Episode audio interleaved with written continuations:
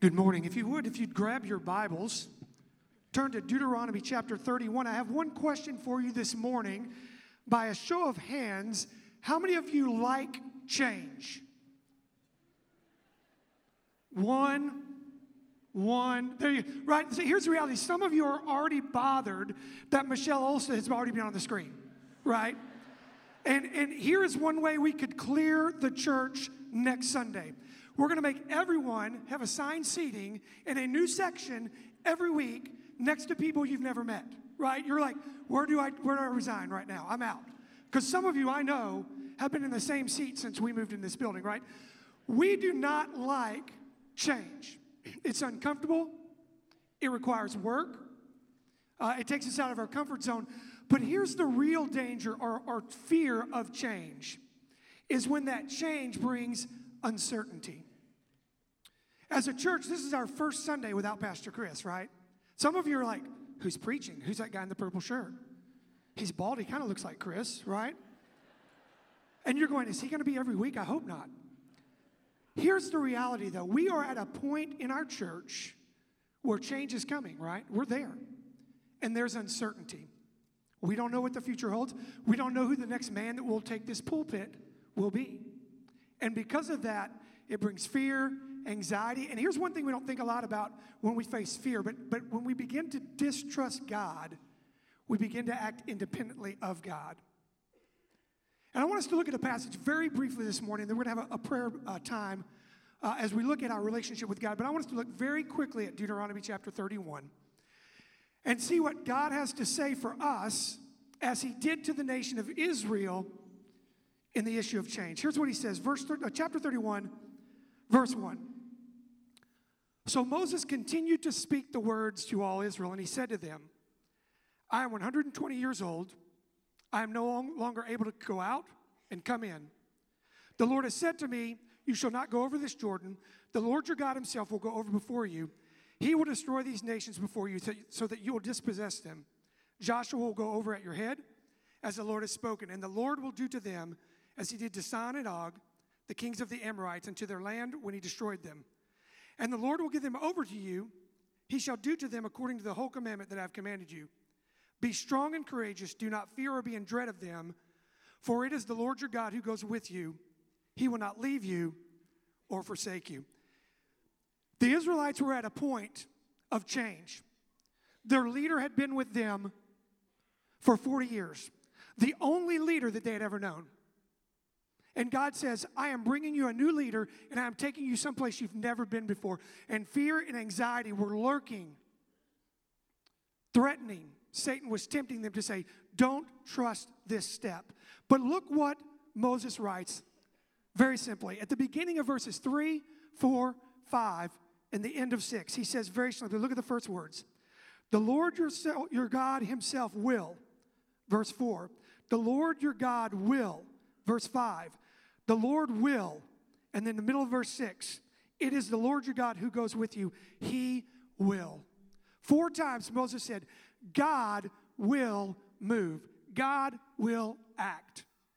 And he gives three specific things God will do. Number one, in verse three, he says, God will go before you. Before you ever arrive, He'll pave the way, He'll clear the path, He'll make straight the way, He'll take care of all the needs that you have so that when you arrive there, He's already there. God is going before us as a corporate body, as central, and in your individual life, as you're facing trials, God goes before you. In the past, God has already been there. Then in verse 6, he says, Do not fear, for it is the Lord your God who goes with you. Not only does, does God go and prepare before you, but he doesn't leave it there. He walks beside us as we take step by step through the unknown, through the change, through the uncertainty. God walks with us. He is our guide. And even better than the Israelites, we also have a Holy Spirit that abides with us as our counselor who walks us through every step of the way. And then finally, at the end, he says, I will never leave you or forsake you. He simply says this I've been there before you in the past, I am with you in the present, and in the future, you don't have to worry because I will always be there. For this church, God goes before us. He is with us, and He has the future already lined out and will walk with us. For you individually, if you're struggling with issues today in your life, a change, an unknown, and uncertainty that's coming, God has gone behind you. He is with you. He plans to walk before you. And then simply, Moses gives us one challenge Be strong and courageous. Do not fear or be in dread. That's where God has called us this morning as we move forward in our, in our walk with Christ, as we move forward as a church, that we come together and say, our focus is not on a man, it's not on a building, it's not on a plan, but it's on a God who says, I have a plan for you. I have a plan for this church. I have a vision, and I will enact my vision if you will follow me.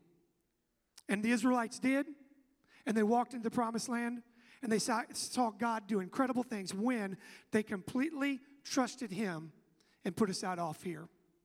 So this morning, we're going to take a brief time of prayer, and I want to lead you in just three simple prayer points. So if you would, if you just bow your heads, close your eyes right where you are. The first thing I would just ask you to do in just the next few moments, would you just take a moment to thank God for His sovereignty, for His love, for His wisdom, for his direction in our lives as he leads this church forward. Just do that right now.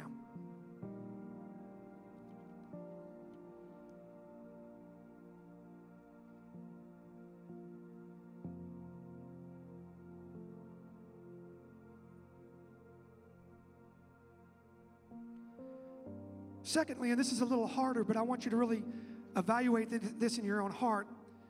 But I want us to confess any area where we have failed to trust God. Maybe we've gone off on our own. Maybe we've sought our own independence, or maybe we've just been living in fear personally, or as it relates to our church and our future. Would you just confess that to God now and lay that at His feet so that we can move forward free of any past issues or doubt that we've had?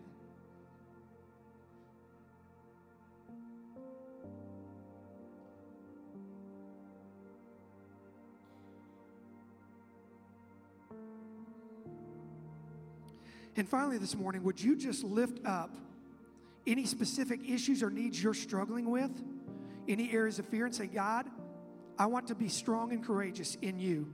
I want to rely and trust you completely in your sovereignty. And as well, just praying for the future of this church as we look up to God and say, God, this is your church, this is your plan.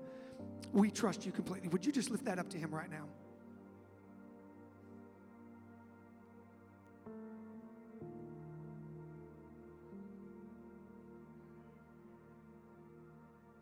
Father God, we thank you that you are a sovereign God. We thank you that you have a plan in place for each one of us individually. And I know there are people in this building today that are struggling with doubt and fear. Lord, they're facing change and uncertainty. God, would you bring peace to their hearts, the peace that passes all understanding, they could trust you in the difficult times, that you could show yourself strong in their life. And Lord, I do pray that you would guide us as a body to seek you and you alone that our whole focus would be not on our problems, not our concerns, not on uncertainty, but on you, the Lord of the universe, who holds all things in his hands. It's in Jesus' name I pray. Amen.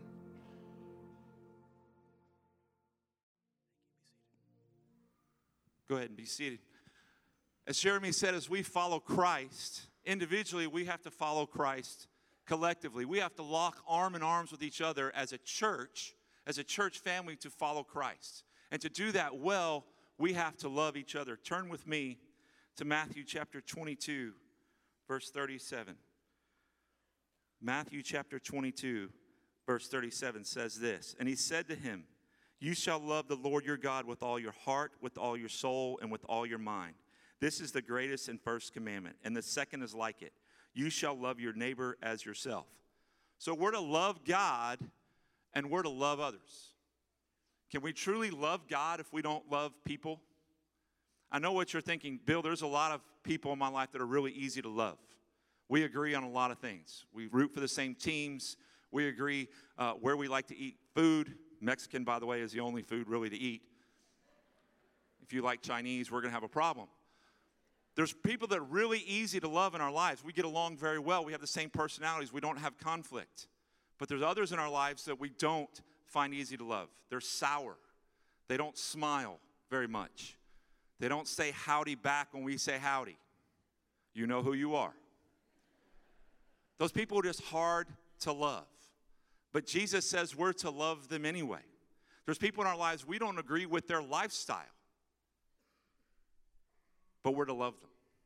We're to love them in a way that points them to Christ. We're to love them in a way that if they're a Christian, that brings them back to Christ. We're to love all. We're to love God and to love people. We can't love God truly if we don't love people. Turn with me also to John 15, 12. John chapter 15, verse 12. I love to hear Bibles turning, by the way. John 15, 12. This is my commandment that you love one another as I have loved you. We're to love others as God loved us. Well, how did God love us? Easy one is He died for us. That's the easy one. He loved us so much that He died for each one of us. The second way He loves us is that He forgives us.